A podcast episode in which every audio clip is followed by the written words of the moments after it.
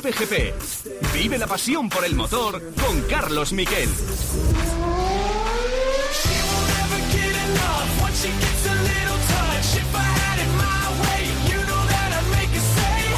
Hola, ¿qué tal? Buenas tardes, bienvenidos a Cope GP. Esto no va a parar. Ya os avisé hace una semana, un poco menos de una semana, que íbamos a seguir teniendo Cope GP. ¿Por qué? Porque hay noticias.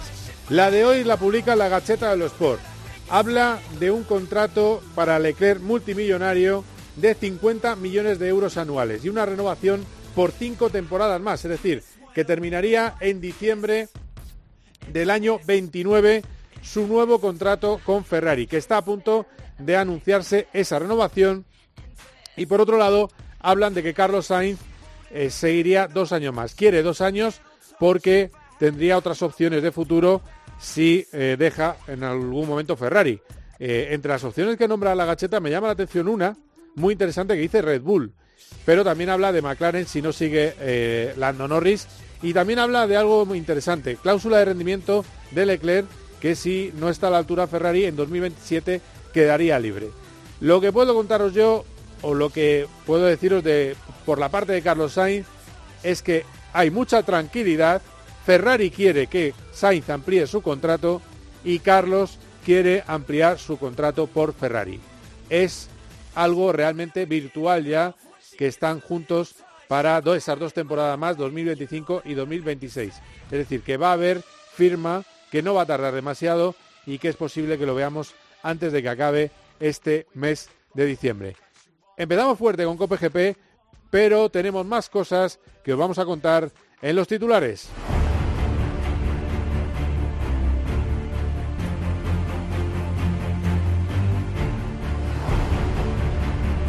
Lo primero, lo deportivo de este fin de semana. En lo deportivo de este fin de semana hemos tenido el final de la Streamy en Chile y estaba a punto de lograr la victoria el equipo de eh, Carlos Sainz, de la acción a Sainz, pero hubo un problema. El caso es que Trompo de la Sainz se rompe algo en el coche, el coche ya es absolutamente ingobernable y a partir de ese momento se produce un vuelco. Estaban segundos en la eh, manga final y el coche rival, el coche de Rosberg, tenía la dirección rota. Pero ¿qué pasa? Que ese vuelco hace que no pueda seguir la Yasan, ese eh, vuelco hace que gane el campeonato Rosberg, que terminó segundo de dos coches, porque todos se accidentaron. Y es que los buggies de la Streamy, bueno, mejor dicho, los coches todoterreno de la Streamy, que luego se enfada eh, Carlos Sainz conmigo, eh, pues tienen eso, que son muy delicaditos a la hora de volcar, a la hora de saltar y también en el tema de fiabilidad. Milagrosamente el coche Robles llegó al final, segundo título para ellos, decepción de Laia Sanz, que pedía disculpas al equipo, no tiene que decepcionarse, si no hubiera estado Laia Sanz, seguramente no hubieran estado luchando hasta el último metro por la victoria. Ha sido el equipo más rápido, el equipo acciona de la temporada, pero ha tenido algunos puntos negros que al final le han costado, le ha costado esa victoria. Muy decepcionado Carlos Sainz, lo decía en redes sociales, pero volverán al ataque el año que viene. Ahora está ya pensando Carlos Sainz en la CAR y por eso lo más importante es trabajar ya en esa cita. Y vamos a hablar con su copiloto, Lucas Cruz, que es la entrevista principal de este COPGP.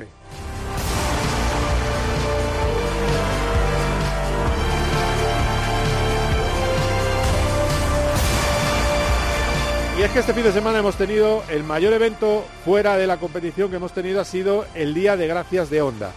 Ha ido allí un Mar Márquez que os digo ya, eh, le ha comentado a Max Verstappen que en tres semanas como mucho está ya perfecto de ese, eh, esa operación del síndrome compartimental y además, eh, bueno, le está hablando largo rato, es una cosa increíble cómo les pueden sentar allí a comentar la jornada tranquilamente, están 20 minutos, 25, Verstappen, Max Verstappen y eh, al lado Mar Márquez.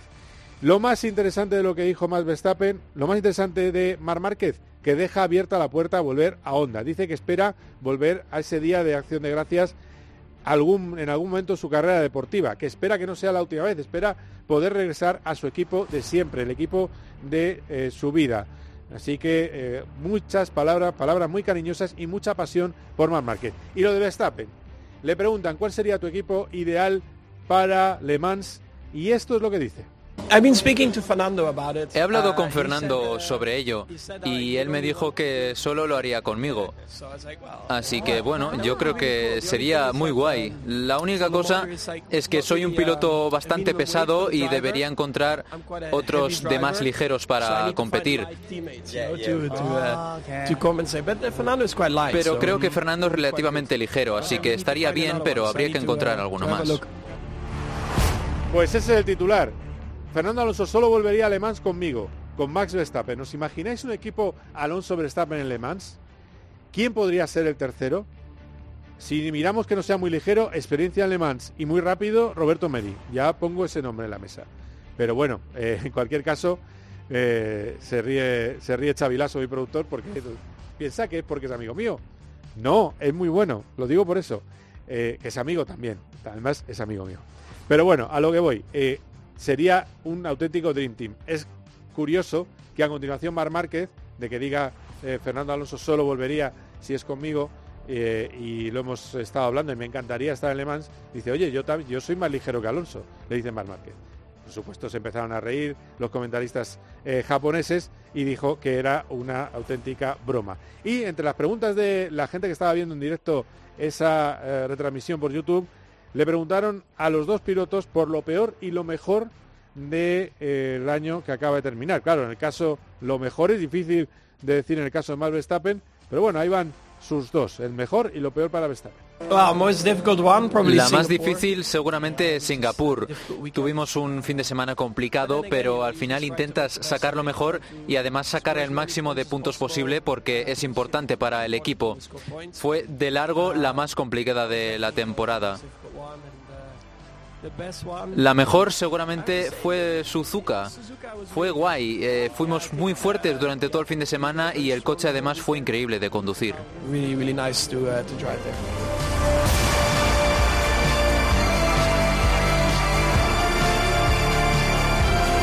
y es que, claro, a ver, el problema que hay es que la mejor para Verstappen posiblemente fue una de las peores de la temporada para los neutrales, porque se paseó, arrasó fue una cosa escandalosa como iba con su monoplaza, con su Red Bull en eh, las curvas absolutamente aerodinámicas y muy para su coche de eh, Suzuka. Y lo mejor y lo peor para Márquez. Me llama la atención lo que hizo al final de este corte. Lo más difícil, gestionar la presión que tenía en la despedida de Valencia Mar Márquez. Sí, para mí la mejor fue aquí en Motegi. Un gran premio muy especial porque hicimos el último podio con Repsol Honda en la carrera principal. Y la más difícil, que no fue la peor, pero sí la más difícil para mí, fue en Valencia, en la última carrera. Sobre todo por controlar las emociones, estar concentrado. La, la última carrera con Repsol Honda fue muy difícil pero emocionante a la vez. Y último audio de Mar Márquez. Le explica el papel de aerodinámica en las motos a Max Verstappen. Y desde luego no es muy amigo y está deseando que llegue el nuevo reglamento que quite aerodinámica a las motos del Mundial de MotoGP Mar Márquez. I hate, I hate. Lo odio, eh, lo odio. Eh, sí, porque ahora cuando sigues a alguien la moto cambia mucho. Eh, antes, hace como seis años, cuando seguías a alguien, al final la moto se comportaba de forma similar. Pero sí que es verdad que están trabajando para 2027, las nuevas normas son menos aerodinámicas. Por el show, no importa si eres un segundo más rápido, al final lo que quieren es eh, ver adelantamientos y luchas hasta la última vuelta.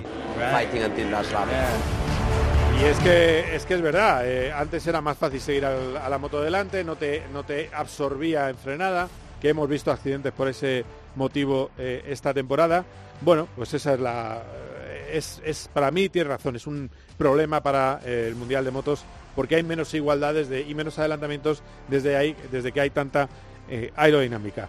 Vamos a analizar también, a vamos a hablar con Belén García. Belén García, que es una de nuestras mujeres más rápidas en España, de las más veloces en España, estuvo corriendo y hizo algún podio en la eh, categoría, en la Woman Series. Este año ha estado haciendo su pinito en coche de resistencia y acaba de anunciar que va a correr las European Le Mans Series el año que viene. ¿El objetivo cuál es? Que siendo piloto plata le afichen para 2025 para competir en las 24 horas de Le Mans. Belén García, antigua atleta, está ahora en clase termina a las cinco y media.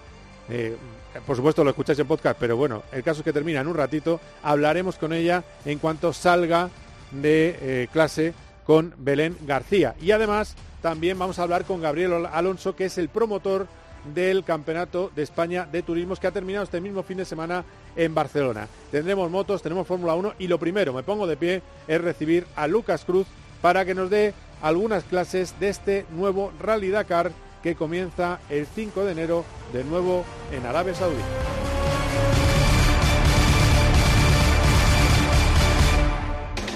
Solo Juanma Castaño consigue que te acuestes cada día sabiendo todo lo que pasa en el deporte. Si Xavi está tan tranquilo como parece en las ruedas de prensa. Al menos ha querido transmitir seguridad, confianza. Es cierto que le han afectado algunas críticas. No ha sentado nada bien la fotografía que difundió ayer el club, esa fotografía entre Laporta y Rafa Márquez en el vestuario. De lunes a viernes de once y media de la noche a una y media de la madrugada, el partidazo de Cope el número uno del deporte. Cope GP.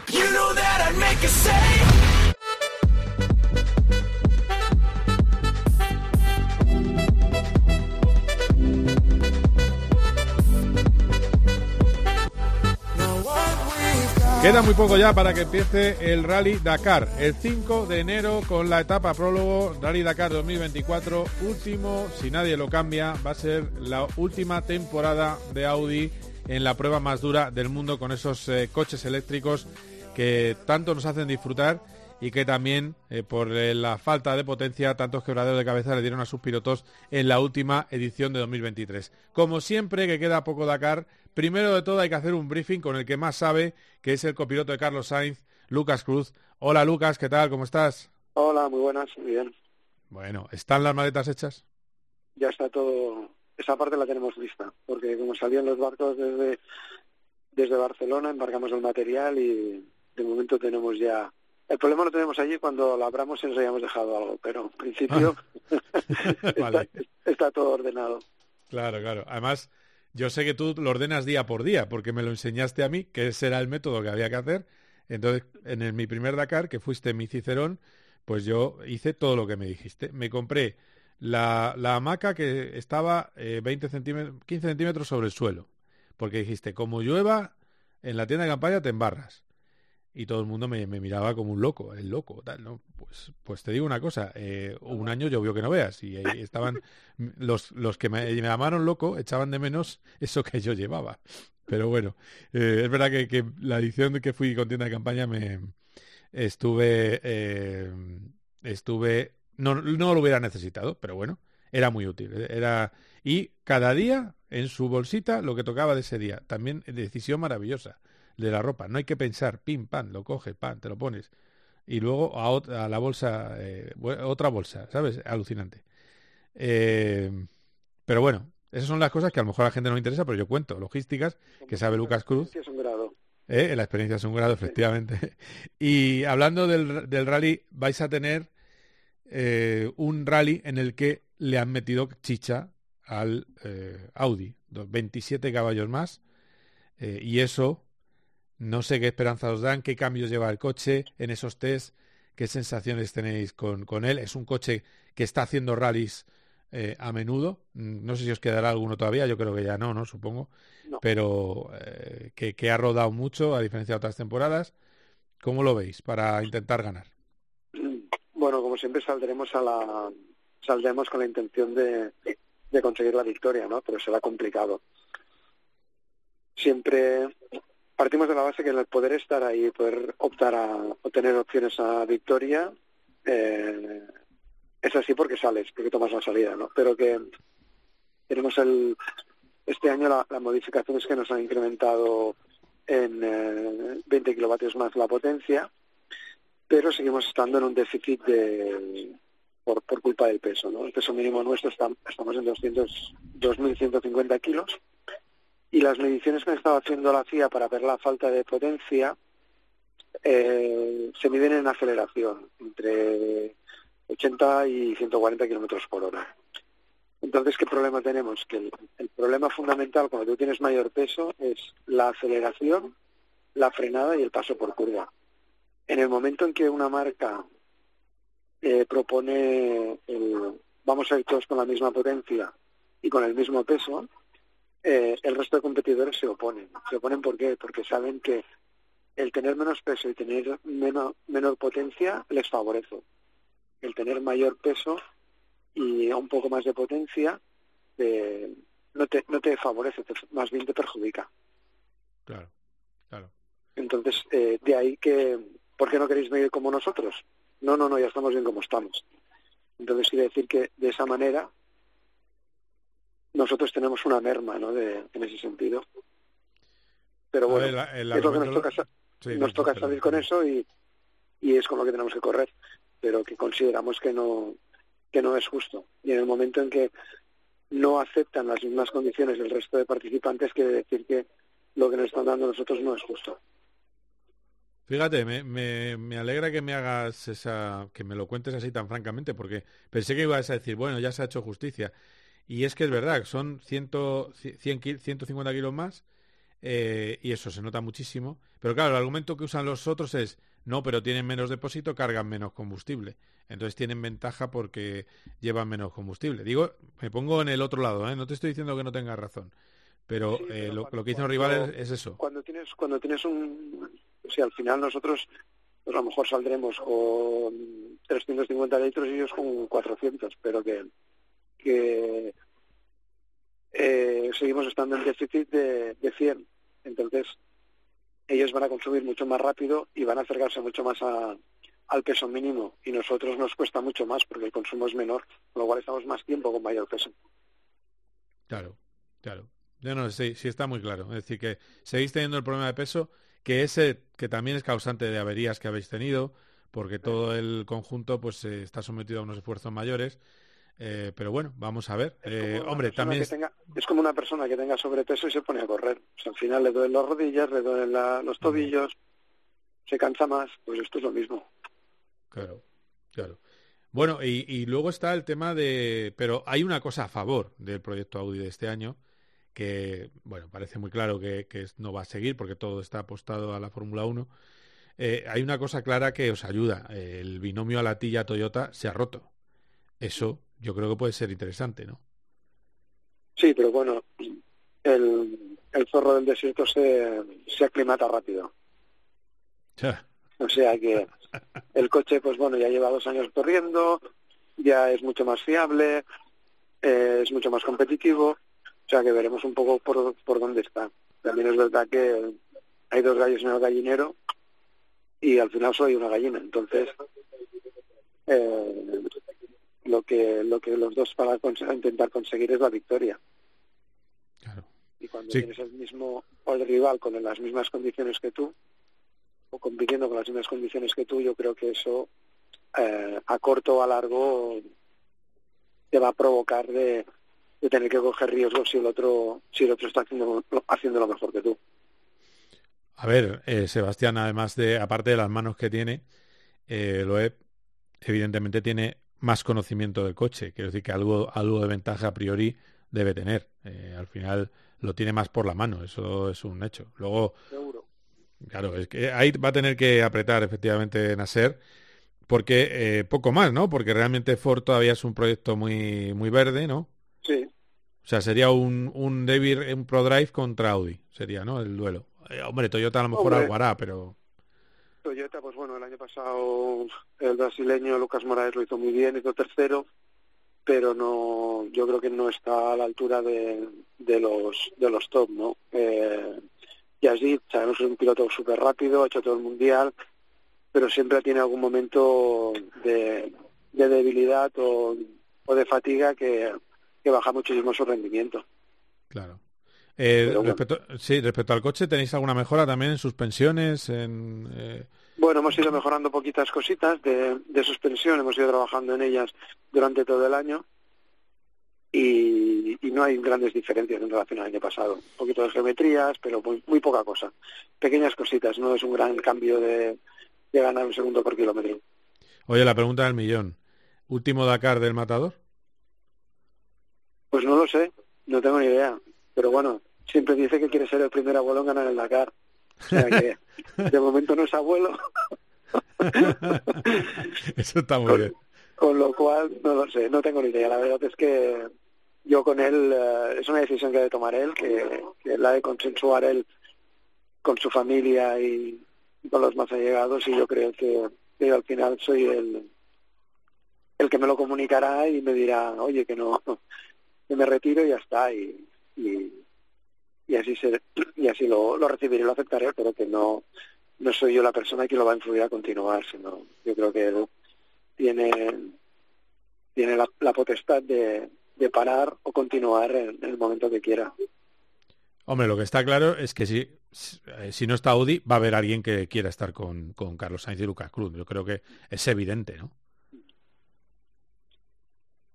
Yo creo que sí, pero, pero al final es, es Carlos en se debe encontrar a gusto y tener ganas de continuar y, y seguir con el mismo con el mismo nivel de exigencia que tiene con el mismo.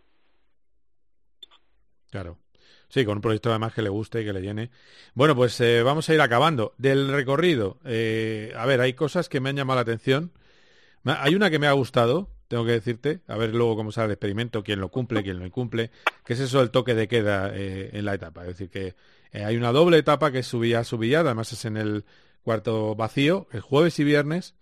Y lo que pasa es que el jueves, es que es la llama la etapa, primera etapa de la historia, 48 horas, el jueves a las 4 eh, creo que han dicho de la tarde, todo el mundo para los motores. Hay ocho campamentos estratégicamente situados para que se, eh, bueno, el que todo el mundo cuadre estar en un campamento a esa hora y si no, a dormir con las estrellas. ¿Te gusta, no te gusta? ¿Va a ser decisivo para la general? ¿Cómo lo ves? Bueno, a la vuelta lo veremos. Lo que pasa es que sí que es verdad que en el en el en el empty quarter es nunca se han decidido grandes cosas, ¿no? Porque al final sí que este año va a ser un poco más de lío en el sentido de que los coches van a abrir pista, las motos van a ir por otro sitio, pero yo creo que se acabarán haciendo trenecitos para para acabar las etapas por, por el tema de, de, la, de las dunas y quién habrá pista y, y la velocidad que vaya cogiendo. Va a ser un poco la, el, enredo de ese, de, tipo de especiales. Pero bueno, el resto, pues nada. A las 4 de la tarde te obligarán a meterte en, en el siguiente campamento, pasar la noche allí, con lo que te, con lo que deje la organización. Esperemos que haya para todos tiendas y sacos y, y luego al día siguiente pues arrancar todos todos a la misma hora y en fileta. Y sin tocar absolutamente nada, no podéis tocar absolutamente nada, ni vosotros ni nadie que venga por detrás, nada. Es... Veremos a ver cómo, cómo va y cómo, cómo acaban de cómo acaban de, de, poner la reglamentación. Luego sí que habrá un entre medio de la especial una, una parada de 40 minutos para repostar, ah. por miedo a que se le acumulen muchos coches y, y tener que poner gasolina mucho sea muy lento. Ah, bueno, mira, eso es interesante. Eso está bien, está bien. ¿Alguna etapa que destaques que pueda ser muy decisiva de las que has visto? Porque eh, empieza el 5 de enero con una prólogo en Alula, luego eh, se va directo hacia el cuarto vacío, siguiendo hacia el sur el, el Mar Rojo, y, termina eh, después la parada en Riyadh, que es el día de descanso, el día 13 de enero, y después ese rush final en el que se va al de Wadimi y se acaba, se pasa por Jair, que siempre hay bonitas dunas, y se acaba en Alula. Alula es la parte más bonita del rally eh, y, es un sitio que se podría hacer el rally solo en la Alula porque comparado con la larga recta de Riyadh es muchísimo más bonito. ¿Hay algo que te llame la atención? Pues mira, la antepenúltima etapa es la, especial del segundo día del año pasado, del 2023, ah. que había, hubieron muchos pinchazos, eh, pasados entre cañones con mucha piedra, piedra cortante, yo creo que es especial, está puesta estratégicamente para que pasen cosas. El Alula Alula del 17. No, la que llega, la que llega a Lula. Ah, Jail Alula, vale, del martes 16 de enero, sí, sí. Eh, vale, vale, la etapa 9. Un poco la clave de. Yo creo que va a estar ahí un poco. El que arriesgue y salga bien va a hacer un buen agujero y el que arriesgue y sale mal, pues a la noche espera también. Pues nada, tomamos nota y ya la apuntamos, ¿eh? Cuando quede, eh, pues eso, la etapa 9, luego quedarían la 10, la 11 y la 12, pero la etapa de Jai la Lula, eh, y ya sabes que esa es una de las que no cambia, porque han prometido más dunas, pero bueno, ya sabemos cómo es Arabia, no, creo que haya... Es la que sale de, es la que sale de Alula hacia Yambú. Alula, Yambú... Ah, no, entonces es la penúltima. La penúltima. Luego hay el bucle de Jambu Jambu. Y ahí acaba. Eh, pues la penúltima, sí. Ah, es la penúltima. Alula Yambú. Vale, vale. Que la habéis hecho ya eh, el año pasado de la segunda etapa. Eh, eh, sí. Es, esa zona en sentido contrario. Ah, vale. Vale, vale, vale. Sí, pero las piedras están en el mismo. Vale, vale. Están sembradas por igual. Exactamente. No cambian de sentido. Vale, vale. Está claro. Penúltima etapa, eh, etapa 11, jueves 18 de enero, Alula Yambú. Lucas, que mucha suerte. Eh, ¿Cuándo os vais para allá? ¿Cuándo te vas para allá? Pues el día 2 saldremos para allí. Ah, vale, vale. Bueno, ¿es mejor más tarde o te gusta eso de la noche vieja allí? No, mejor más tarde, ¿no? Al final tienes la cabeza en la carrera y, tienes pocas ganas de... O- o tienes poco tiempo para despistarte. Entonces, casi a veces es mejor irte antes que y empezar la carrera antes que no...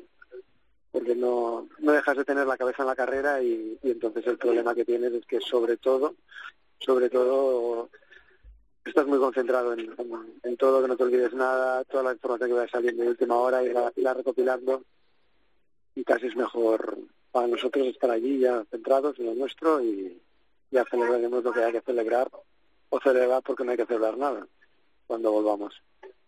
Vamos a ver, efectivamente. Ojalá, ojalá te- haya mucho que celebrar.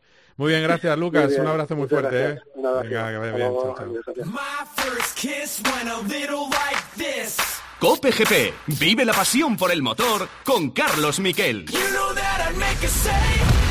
Los fines de semana en la radio. Empieza España. El deporte con Paco González, Manolo Lama y el mejor equipo de la radio deportiva. Has dado en el clavo. Los fines de semana todo pasa en tiempo de juego. Todo pasa en Cope.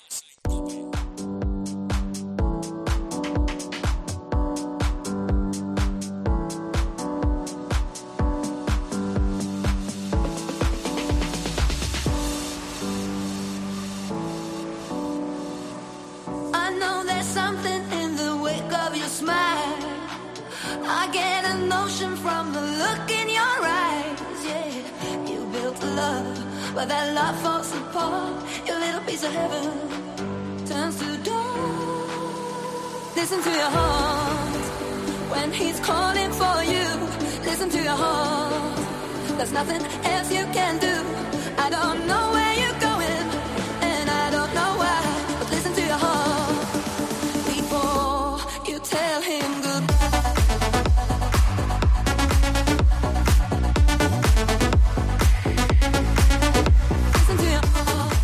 Acabo de coger la copa.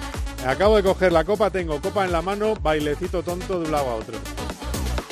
Qué, qué bonito era eso de salir. Eh, era, era.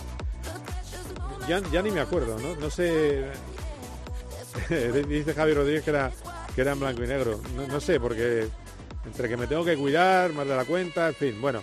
Eh, no pasa nada, ahí estamos.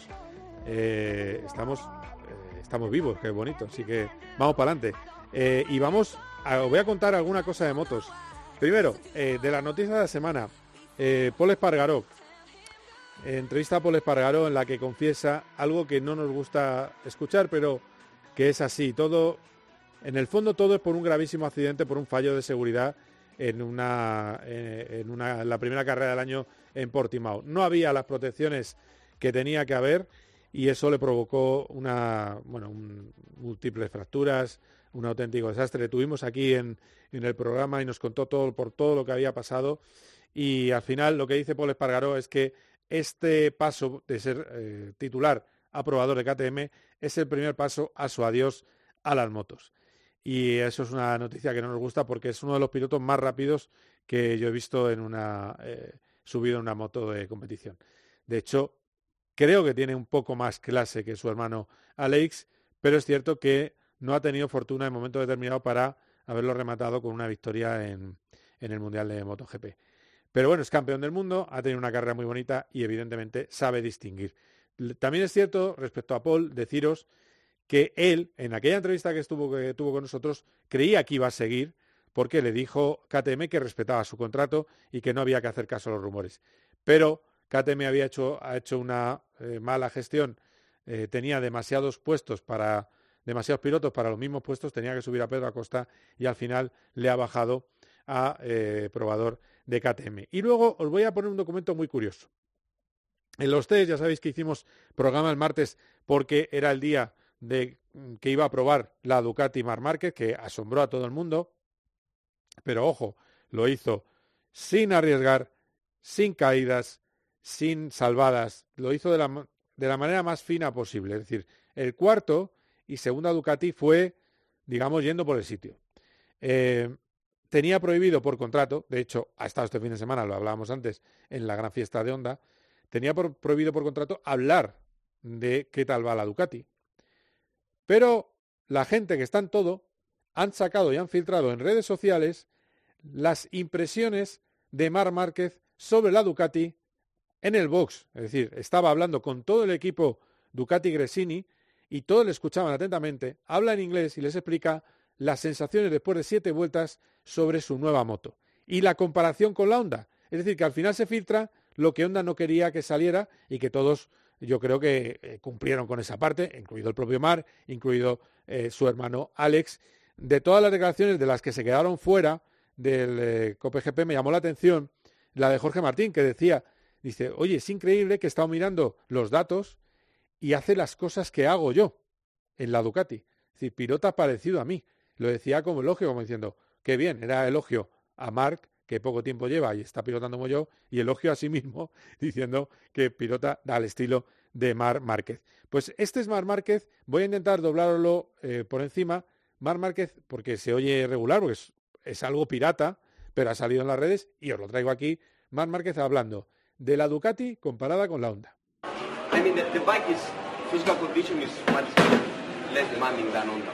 La moto es mucho menos eh, difícil de pilotar que la Honda.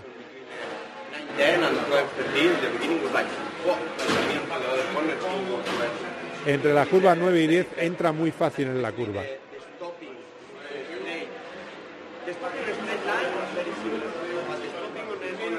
Y luego, cuando la frenas en línea recta es un poco difícil, pero luego frenando en entrada curva va bien y el tren trasero va muy bien. Eso es lo que dice Mar Márquez. ¿Qué cosas ha pedido a Ducati? Bueno, pues ha pedido una mejor ergonomía, eh, se refiere también a la posición del eh, freno, eh, a una serie de detalles que no se ha sentido cómodo y que se lo pueden arreglar para los test de febrero. Y luego, poca cosa más.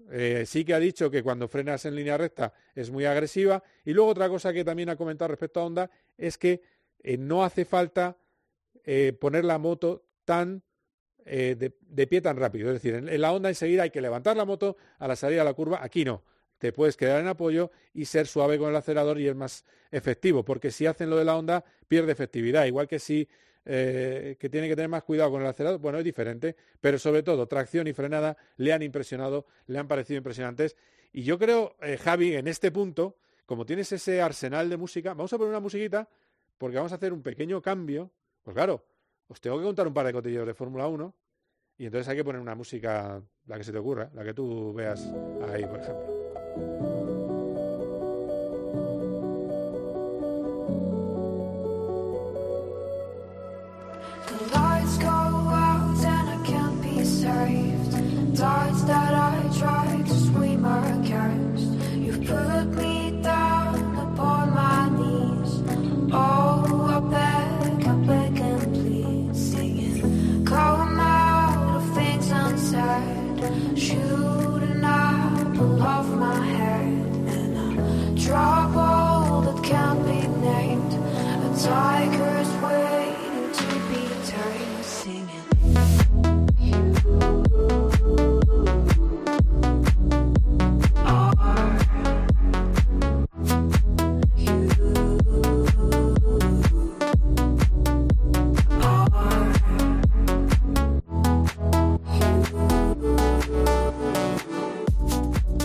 Pues eh, estos son todas unas versiones que yo no había escuchado, pero que Javier Rodríguez ha escuchado. Y yo me dejo llevar por su gusto musical. Eh, eh, es curioso. La verdad es que me puedo estar así, se me pone voz de, radio nocturna con, esta, con este tema. vamos a tener este fin de semana, el viernes, el día 8 de diciembre, vamos a tener la gala de la FIA, la entrega del premio de la FIA, donde se entrega el premio a los tres primeros clasificados de todas las categorías eh, mundiales del motor. Y eh, hay nominados españoles. Tenemos a Fernando Alonso y a Carlos Sainz luchando por la mejor acción del año. Una es el adelantamiento de Fernando Alonso, que supongo que os habrá gustado, salió adelantamiento del año para mi gusto en los premios del Soufflé. El adelantamiento es el de adelantamiento de Fernando Alonso a Checo Pérez en la carrera de Brasil. Eh, está nominado en la última vuelta de Brasil y además también está eh, Carlos Sainz Senior por la, eh, el vídeo de la escalada, ¿os acordáis? Un vídeo precioso en el Dakar, la lucha contra la duna, derrapando todo el rato, que es una auténtica eh, barbaridad. Bueno, pues esa es otra nominación. y os decía yo, bueno, Carlos Sainz Senior es el que está nominado, Fernando, Carlos Sainz Junior no. Fernando Alonso y Carlos Sainz Senior. Y yo creo que tiene mucha papeleta de poder ganar el adelantamiento del año, esa maniobra de Fernando Alonso a Checo Pérez. Y vamos a ver qué sucede eh, en ese Aston Martin, que ya enseguida van a cerrar las fábricas por eh, Navidad. Eh, pero ya está en el horno, están en el horno todos los coches que veremos luego en febrero, al menos el diseño de los coches que veremos luego en febrero en pretemporada. Es momento vacacional, pero los tres primeros del Mundial de Fórmula 1 van a tener que pasar por esa gala FIA. Además, hemos tenido los test de Fórmula 2, luego lo hablamos con Carlos Barazal, y estupendo el cuarto puesto global que ha tenido Pepe Martí, que estaba muy muy contento eh, de sus tiempos logrados con ese debut en campos y por encima de su compañero de equipo Isaac Hayar, que terminó un décimo. Maloney, Martins, Hauer y en la cuarta posición Pepe Martí. Le veremos en la antesala de la Fórmula 1 el año que viene y qué bonito es que no es Race Week, es decir, no hay carreras. Y así nos quedan 90 días, así que dejémoslo tranquilo hasta que a partir de Bahrein empecemos 24 fines de semana, que por cierto dice Helmut Marco que como está el mundo no cree que se cumplan las 24 carreras esta temporada. Enseguida vamos a hablar con Belén García de su futuro en las European Le Mans Series.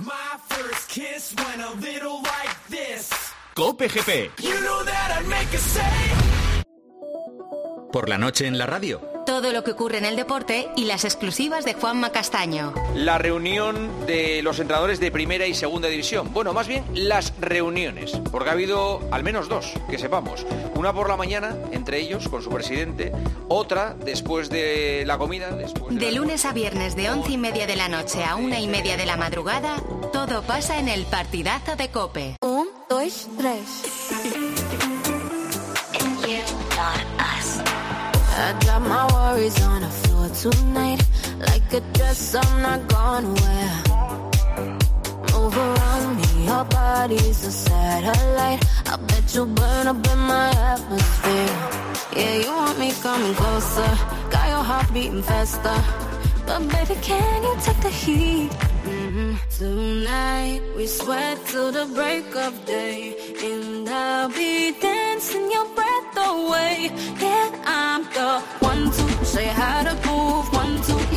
the two, you. Aquí vuelvo, eh, que no me he ido. Y tenemos a Belén García, la tengo al teléfono recién salida de clase, porque está estudiando y hoy acaba de anunciar que esta joven piloto catalana, solo 24 años, va a competir en la European Le Mans Series. Hola Belén, ¿qué tal? ¿Cómo estás? Hola, muy bien, muy contenta. Me, me, pregunta, me preguntaba mi técnico, ¿le gustará esta música? Digo, claro que le va a gustar, ¿por qué no le va a gustar? Por supuesto, claro que sí. ¿A quién no le va a gustar? bueno, ¿tú eres más de rock o más así, más de disco? Un poco de todo, la verdad. Ah, Me apaño con lo que sea. Vale, vale. Eh, bueno, ¿qué tal, ¿qué tal ha ido la clase? Estás eh, estudiando ingeniería informática, ¿no? Telemática, sí. Ah, es una mezcla entre informática y telecomunicaciones. Y bien, ha ido bien. Bueno, o sea que te va a ir bien, aunque no te va a ir bien en las carreras, porque claro, eh, informático es trabajo seguro casi, o sea que, bien. Bueno, si consigo acabar la carrera, sí me, ¿Ah, me podré poner a trabajar.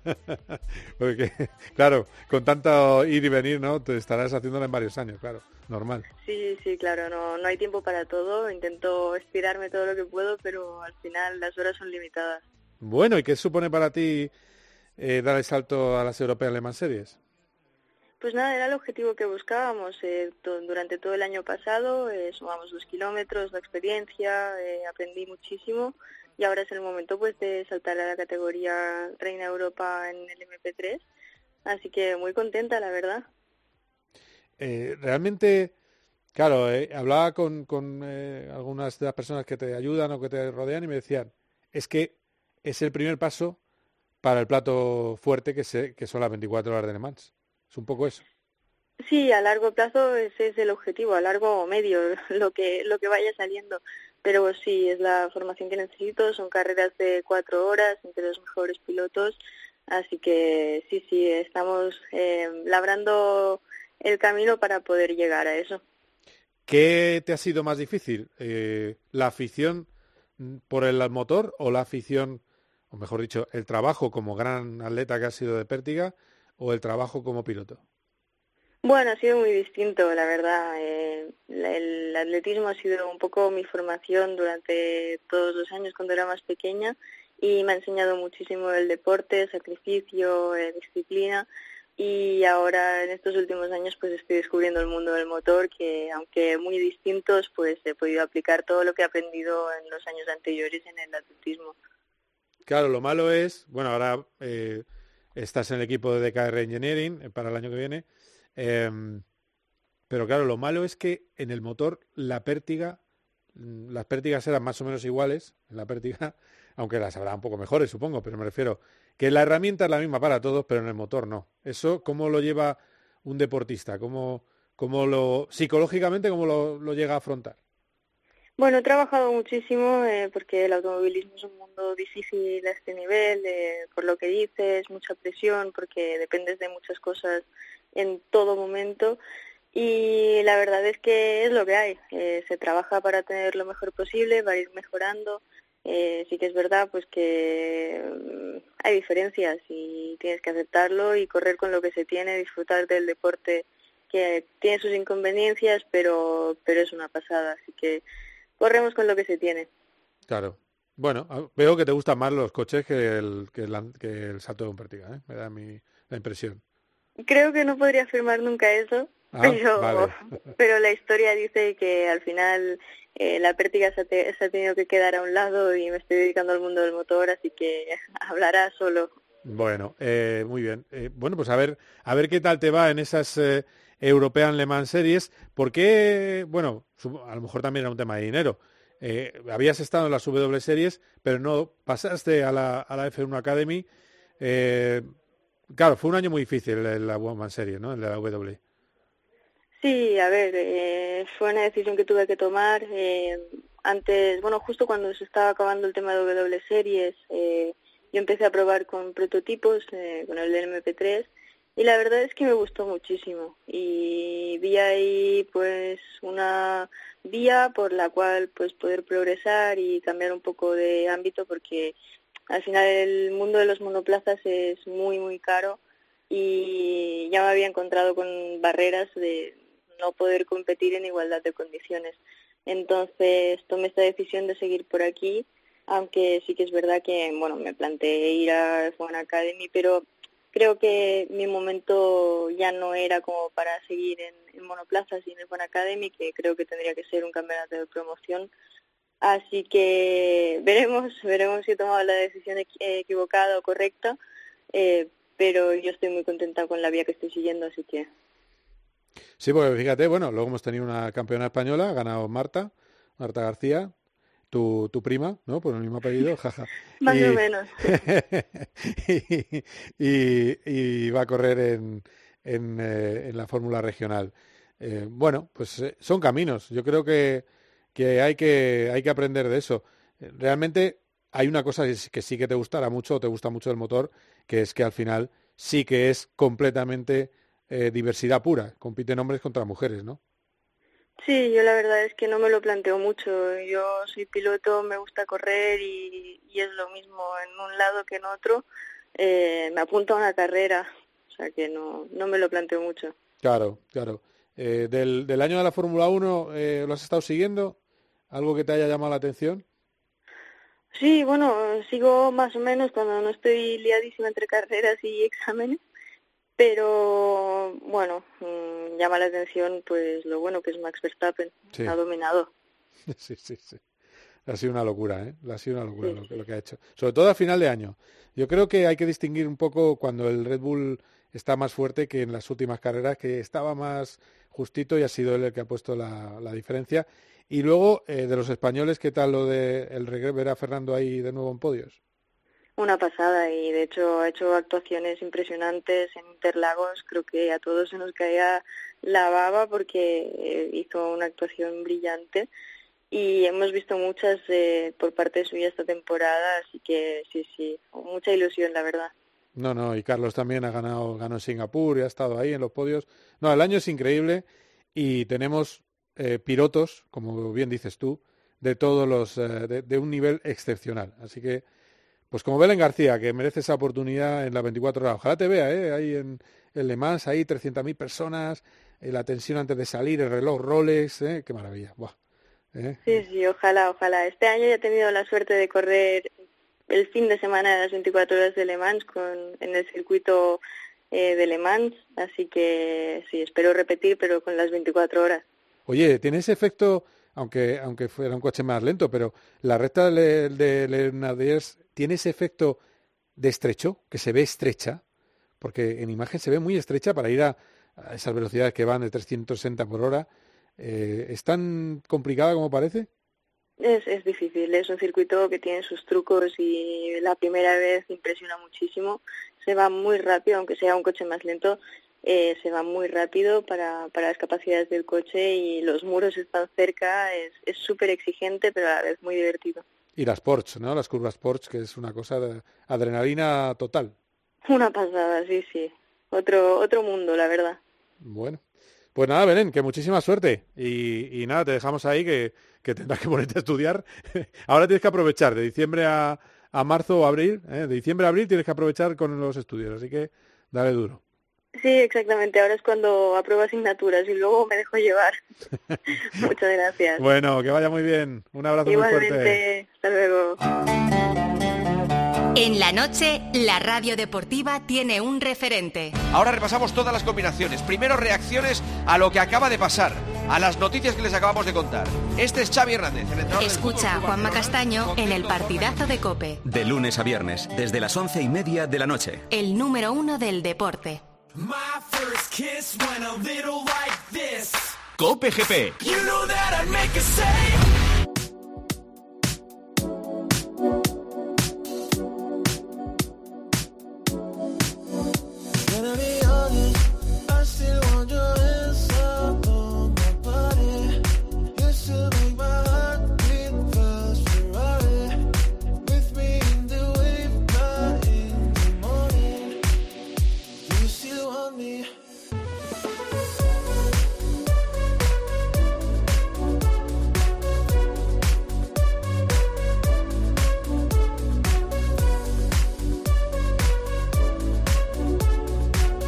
Pues tengo un protagonista que, quiero que conozcáis porque es una de las personas que más está haciendo en España por el deporte de eh, competición.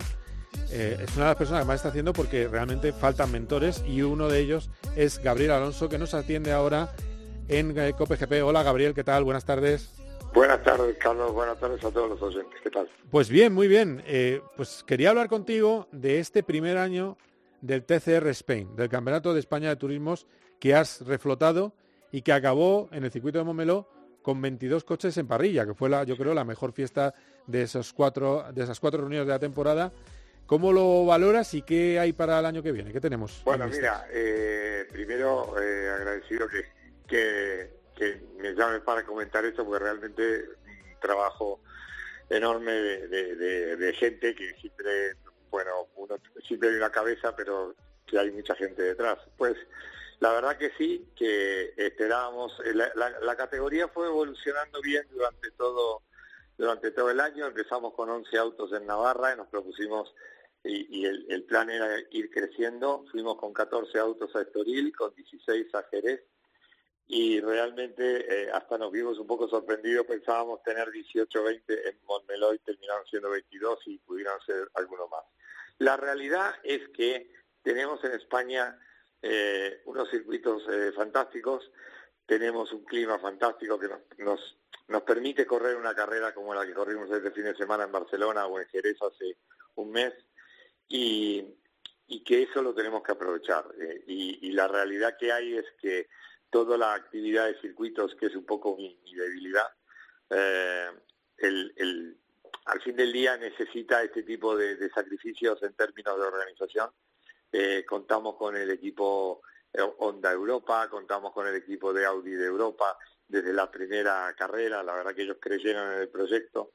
Y armamos, Carlos, un, un plantel de pilotos muy jóvenes, muy jóvenes, que finalmente uno con el equipo Monlau se llevó... El, sí, Bordás, ¿no? Bordás, que es un, chico que tienen, eh, eh, todos tienen 20 años o menos. Eh, Álvaro García, Marco Aguilera, Eric Zavala, o sea, estamos hablando de Alex Laos, que se sumó sobre el final. Estamos hablando de una calidad de pilotos que los equipos de afuera, ayer me decían, que venir a España, eh, ellos sabían que no iba a ser fácil venir a ganar, vino, vinieron un par de pilotos de GT3 con el equipo Compilú y me decían qué nivel, qué nivel tienen estos chicos, madre mía, y, incluso el, el, el, eh, el, estonio Bolt, que es el, un poco el piloto estrella de onda. Rubén Bolt, sí. Eh, exactamente, Rubén eh, que es un chico que tiene 18 años, que es ese, clase de pilotos tipo Harry Potter que, crees que están para otra cosa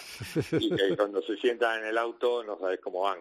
Entonces él mismo decía, este campeonato hay que estar porque acá hay que ganarle a Bordaz o hay que ganarle a García.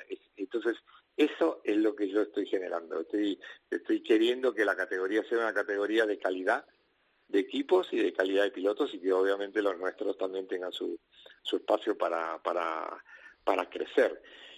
Hicimos un buen arreglo con el TCR, sabéis que el TCR es una categoría internacional que está en no sé cuántos países. Hicimos un arreglo con Latinoamérica. Eh, de hecho, Bordaz, al ganar el título, lo que el premio de, este año es que el año que viene va a correr una carrera en, Latinoamérica, que puede ser Termas o, Interlagos.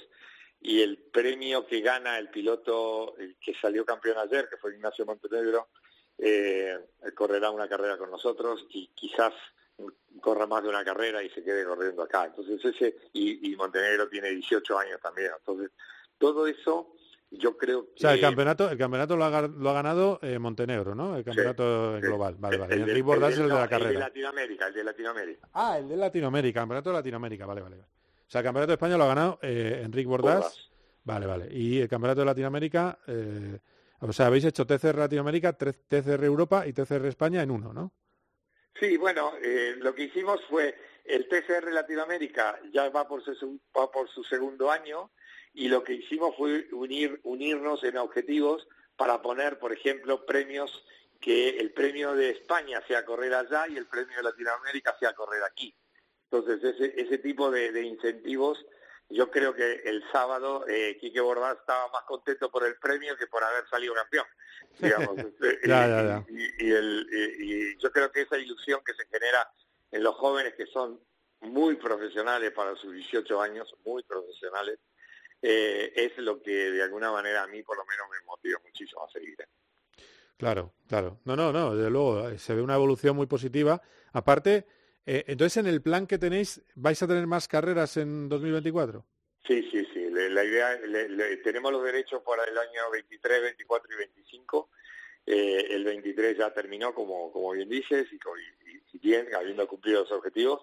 El 24 vamos, eh, vamos por más, y por más es mantener la calidad de los de las carreras y mantener la calidad de los equipos y de los pilotos. Entonces esa cosa es muy fácil decirlo, pero después es muy difícil hacerlo. Hay muchos calendarios, hay pilotos que corren en Europa, otros corren en Italia y, ahora quieren correr aquí, entonces el calendario es bastante complicado, pero nosotros haremos nuestras cinco carreras el año que viene eh, y yo estoy muy tranquilo de que el campeonato de TCR de España eh, a este ritmo se va a posicionar como uno de los importantes de Europa. No, muy bien. Y luego hemos visto que, bueno, el habéis coincidido con el, con el campeonato de resistencia, ¿no? Que también tenéis ahí un, un equilibrio que supongo que también van a estar de, vuestra mano. Bueno, exactamente. Eh, y el campeonato de resistencia eh, también tuvo una segunda parte del año espectacular, tanto en Jerez como en Barcelona corrieron más de 24 GTs y la verdad que son uno, cuando uno ve los GT nuevos, ve los McLaren, la Ferrari, los Porsche, bueno, bueno, entonces eh, ves esos autos y Son preciosos, sí, sí, sí, lo estoy viendo. De locos. Entonces, eh, de repente tener una categoría con 24 autos es muy sacrificado, como te, imaginarás, pero eh, es hermoso cuando los ves correr, es, la categoría es fantástica. Y, y entonces ahí yo creo que se arma un buen cóctel que junto con la Fórmula 4, que también eh, y para mí es un orgullo que España tenga una Fórmula 4 como la que tiene, ahí la federación eh, tuvo mucho que ver y los equipos se lo han tomado en serio y al fin del día, eh, cuando eh, te hace un buen producto, los, los pilotos vienen. La Fórmula 4 tiene muchísimos pilotos de fuera, ojalá hubiera más españoles, eh, pero hay un tema también de costos que, es importante y, y al fin del día eh, tener una buena Fórmula 4, tener un TCR, tener un campeonato de GT, ahora está la Fórmula 3 también que la visto 4 está intentando poner en marcha. Y si a eso le sumas las categorías, tanto la Clio, que seguramente eh, eh, tendrá un nuevo año, como algunas categorías de, de, la Toyota que también se está armando, con Teo, yo creo que se arma un cóctel muy bueno de circuitos que, que va a llevar, yo, yo tengo una visión y es que los próximos 3, 5 años de los circuitos españoles serán muy buenos. Claro, es que para los que no lo sepan, hubo una edad de oro del, del Campeonato de España de Turismos, una auténtica locura, los 80, 90 eh, había llenos en los circuitos para ver a los turismos y había un nivel de pilotos excepcional. Lo bueno es que habéis metido tanta gente joven, quiere decir que hay camino para mucho tiempo y, y, luego, ¿cuál es el objetivo para ese 25 o incluso si ampliáis 26? Eh, ¿Llegar a los 10 meetings, a las 10 carreras? Eso es mucho decir. Bueno, yo quisiera, yo quisiera meter, eh, si, si, uno tiene que escribir la carta a los Reyes Magos, eh, eh, el, uno de los objetivos del 24 es prorrogar los derechos más allá del 25, porque en la medida que la gente, tú hablas con la gente y le propones tres años de campeonato, la gente se entusiasma más, ¿no? Eh, de, de, de continuidad estos son, son autos que no son baratos y por lo tanto si tienes un campeonato con tres años vista, eh, pues mejor. Eh, pero esta categoría debería dar también espacio a eh, hacer algunas carreras de endurance que se hacen en Latinoamérica, por ejemplo, hacer dos o tres carreras de dos horas o de tres horas con dos pilotos, donde haya pilotos invitados, darle un poquito de espectáculo al tema. Y, y eso claramente, si tenés un campeonato con cinco carreras, al sprint y dos o tres de Durán ya tenés una actividad buena. Y, y, fundamentalmente podés invitar gente de nivel, que ese es el, el tema, ¿no? De repente en el turismo hay muchísimo, eh, me comentaba, eh, no sé, pero los equipos que están armando esta esta nueva este nuevo despegue del, del, del Alemán Series con los autos gordos, gordos, gordos, es que me decían que cada equipo está reclutando alrededor de 20 o 25 pilotos entre los claro el equipo Alpine no sé cuántos pilotos está planeando que tiene que tener. Y tú, miras el desarrollo de, de, del hipercar de Ferrari y es, es casi como el de la Fórmula 1 entonces este, hay, hay gente por todos lados. Y eso es importante porque eso genera trabajo genera más actividad genera más actividad para tu programa genera más actividad para la gente. O sea, y eso, las cosas hacen grandes si uno piensa en todo, ¿no? Yo por lo menos hoy pienso así, yo pienso en todo, yo pienso en, en, en, en para mí esta charla que estoy teniendo contigo me llena de orgullo, yo te escucho. Entonces que me llames eh, no, no es igual que no me llames. Eh, y estoy trabajando incluso eh, para que ojalá tu programa tenga que salir, eh, tenga que pedir más tiempo, ¿viste? Pero sí, sí, sí, sí. andan muchos pilotos en el medio, eso es un poco en broma, pero pero pero es, es el objetivo final. No, no, sí, está, está muy bien, Gabriel. Yo creo que, que efectivamente has tenido un sueño y fíjate, de 11 a 22. Y esa es la, esa es la, esa es la, la historia. Yo creo que eh, hay, hay un camino, eh, creo que hay un camino. Hay eh, a veces la obsesión por el monoplaza y por las grandes competiciones ha dejado de lado la grandísima afición que hay por el coche de turismo, que tú lo has visto, que resulta que hay reuniones cada fin de semana, no, ya no solo más allá de la competición, hay reuniones cada fin de semana para ver los pepinos que tienen gente particular, ¿no? Y, y tengo a mi hijo que está loco, pero no, no por la Fórmula 1, por los coches preparados. Es decir, que todo eso se tiene que encauzar a, al TCR. Yo creo que es una buena, es una buena idea. Eh, y luego también darte las gracias por Autoebdo, que eres el, el hombre que ha salvado Autoebdo. Sí, sí. Bueno, Autoebdo tiene que vivir. Autoebdo es parte del automovilismo, eh, de la historia del automovilismo. Eh, y Autoebdo tiene que estar, tiene que, tenemos que, en realidad toda mi actividad, toda mi actividad yo la hago eh, pivoteando alrededor de Autodesco. Para mí la marca de todo lo que hago es Autodesco porque y me doy cuenta cuando de repente hacemos un volante de montaña y lo gana una niña que tiene una niña porque tiene 20 años y corre el campeonato de montaña y toda la gente está al lado del auto de Autodesco. Entonces, o nos pasa en el rally que corremos con un Dacia, que es el premio de nuestro volante de, rally, que es el auto más pequeño en términos de, de motor en el, el rally de, de, asfalto de España y sin embargo la gente se va y se saca fotos al lado de ese, de ese auto, ¿no? Entonces, eh, el auto tiene que existir porque tiene que ser un poco el, el, el común denominador y, y, el espíritu que no hay que perder. Los, los, lo que nos gustan las carreras somos bastante románticos con ciertos temas y tienen que estar. No hace falta, y yo entiendo todo, que los papeles y la revista, pero a mí cuando cualquier revista cualquier revista, y más la de automovilismo, motos o no sé qué, se quedan en el camino, siempre mm, me da una sensación de decir, oye, ¿qué podemos hacer para revitalizar esto? Pues, y pues muchas veces lo que hay que hacer es eh, pues que, el TCR funcione muy bien y que se llene los circuitos y que la gente empiece a pensar que eh, tiene que escuchar la radio contigo, que tiene que... Mira, yo salí hace 20 años de mi país y en mi país, que es Argentina, las carreras de radio, las carreras de autos se dan por radio. Ah, muy bien. entonces, entonces, que la televisión es muy fácil, pero la radio, transmitir emoción en una radio no es, no es fácil. No es tan fácil, no, es verdad. Pero, pero yo creo que es la pasión, es la pasión, y eso es lo que hay que, lo que, hay que este, transmitirles a los jóvenes que los jóvenes este, son iguales eh, que en nuestra época. Lo que pasa es que hoy tienen acceso a un montón de cosas que nosotros no teníamos y nosotros nos íbamos andando a los circuitos a ver la carrera. Y hoy necesitamos, eh, yo te puedo asegurar que eh, un chico como, como Bordaz es, es, un ejemplo, no sé si lo conoces o no, pero es un ejemplo, es un ejemplo de chico que estudia, que, que vive por el automovilismo, que hace simulación a, a la una de la mañana para entrenarse todos los días, o sea, de locos.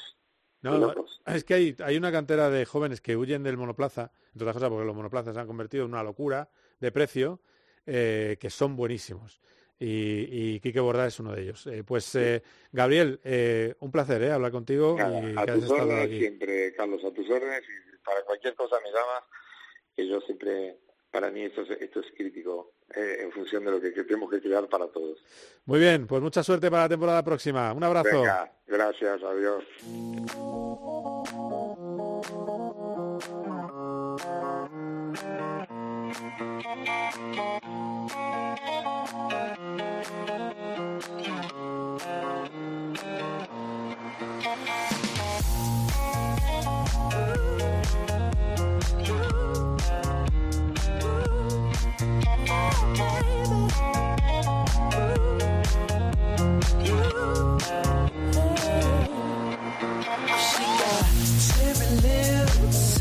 Pues eh, hemos tenido otras noticias, eh, no muchas, y como siempre eh, tiene su espacio, no muy grande tampoco, porque no tenemos demasiado tiempo para terminar este programa, pero es el mejor espacio, es la parte más bonita del programa. Carlos Barazal, ¿qué tal, Charlie? ¿Cómo estás?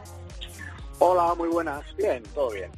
Bueno, pues me decías que ha sido la bomba la exhibición que ha dado Dani Sordo este fin de semana por la cantidad de campeones que ha llevado ahí en el karting de la Roca, que en realidad no es, más que un karting, porque tiene un circuito grande de dos kilómetros que, está muy bien para dar vueltas. Y vaya, y por cierto, hablando de karting, yo que lo he pilotado, madre mía, qué bonito es, qué bien está hecho el circuito. Y me decía un kartista, hombre, le falta recta. Déjalo, déjalo así, está bien, no, no pasa nada. Dice, ¿se nota que lo ha hecho uno de rallies? Sí, lo ha hecho uno de rallies, pero está muy chulo. Eh, no sé si tú has estado en el karting de la Roca, pero ¿qué tal? Ah, ves. ¿Y qué tal fue la experiencia de, de, este fin de semana? Muy bien, eh, y además con el, con el propio Dani, con su padre, o sea que muy bien. Ah, está con ellos dos, vale, dos pilotos, o sea que... Sí, sí, sí. eh, mejor que un piloto poco te va a contar sobre y más si es su circuito, ¿no? Sí, sí, Así sí. que muy bien. Y como bien dices, pues sí es ya es una cita que se ha digamos casi oficializado eh, y ya tiene su tradición. No sé decirte ahora mismo cuál qué edición era esta, pero bueno, eh, Dani, piloto Hyundai, ha contado además con el apoyo de la marca esta, en esta edición y, y ha estado Azcona eh, y sobre todo pues destaca Newville, que es compañero de Sordo y es uno de los pilotos principales del equipo en el Mundial de Rallys. Así que muchas veces más que los pilotos invitados, Carlos, son los las máquinas ¿no? Claro. que, que nos sacan. ¿no? Hemos tenido varios M3, un 306 Maxi gordo de verdad, lo- el propio Hyundai del, Mundial de Rallys, o sea que eh, una delicia, eh, lo- las famosas arañas, los esto que no son side by side, que son que son un, monoplazas, todos de todo terreno, los que se usan en, en autocross y en rallycross, o sea que un fin de semana pues festivo, como son estas estas cosas, y que da para, para mucho y sobre todo para el aficionado, pues, pues eso, para ver y escuchar eh, coches que ya con unos añitos, pero que es una delicia, pues como digo, un 306 más y un M3 haciendo ceros, pues es una delicia, para que no vamos a engañar. No, desde luego, desde luego. Eh, a ver, de lo- del, no ha habido prácticamente competición. Ya hemos hablado No. de la Streamy, eh, de ese final difícil para Acciona.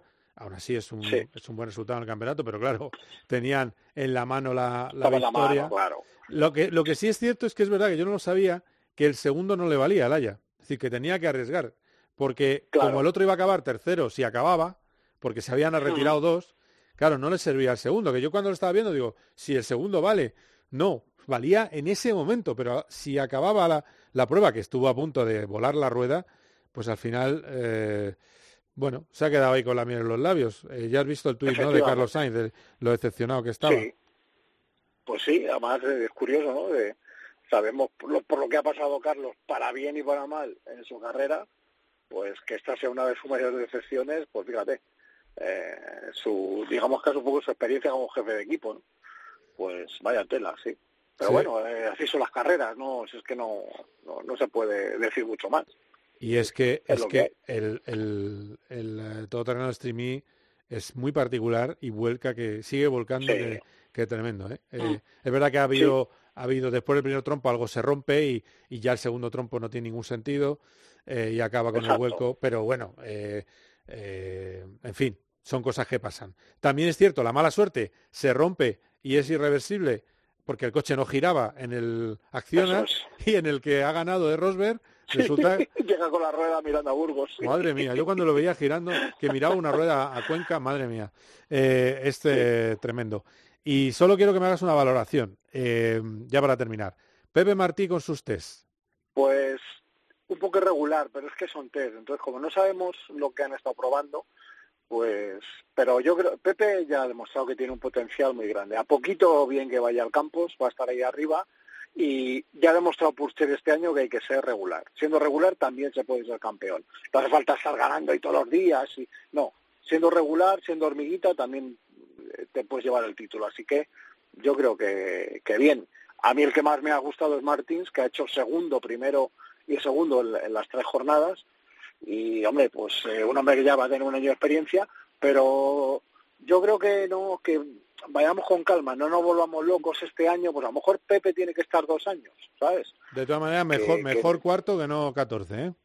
Claro, por supuesto, por supuesto, por supuesto. Sí, sí, sí. Eso sin duda. Así que, bien, nada, yo creo que, que, que son test, que ya digo que es que es muy difícil leer en unos test porque no sabemos lo que ha estado probando el piloto.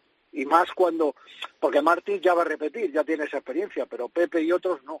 Entonces, al no tener esa experiencia, pues tienen que hacerse al equipo y a los automatismos, todas esas cosas. Muy bien, pues eh, perfecto repaso, Charlie, porque ya hemos hablado del, del TCR, eh, ya lo hemos comentado, Genial. así que nada. Eh, eh, pues nada, que pase usted unos buenos días y un buen puente. Igualmente, e igual nos vemos la semana que viene, luego hablamos.